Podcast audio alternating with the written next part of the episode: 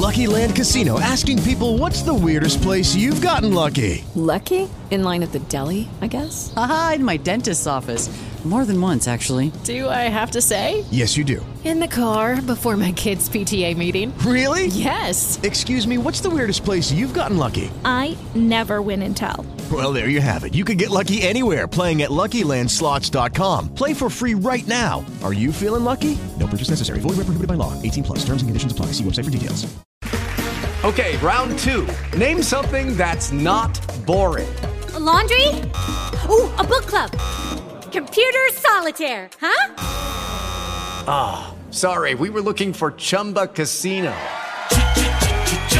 That's right. ChumbaCasino.com has over 100 casino style games. Join today and play for free for your chance to redeem some serious prizes. ChumbaCasino.com. No purchase necessary. Full prohibited by law. 18 plus terms and conditions apply. See website for details. Empreendedores. Com Fernando Dolabella.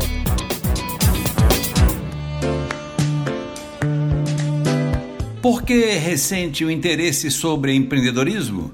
Há 30 anos, quando me interessei pela área, não se acreditava que alguém pudesse aprender a ser empreendedor. Ou possuía o talento ou nada feito. O empreendedorismo não é novo e não é um modismo.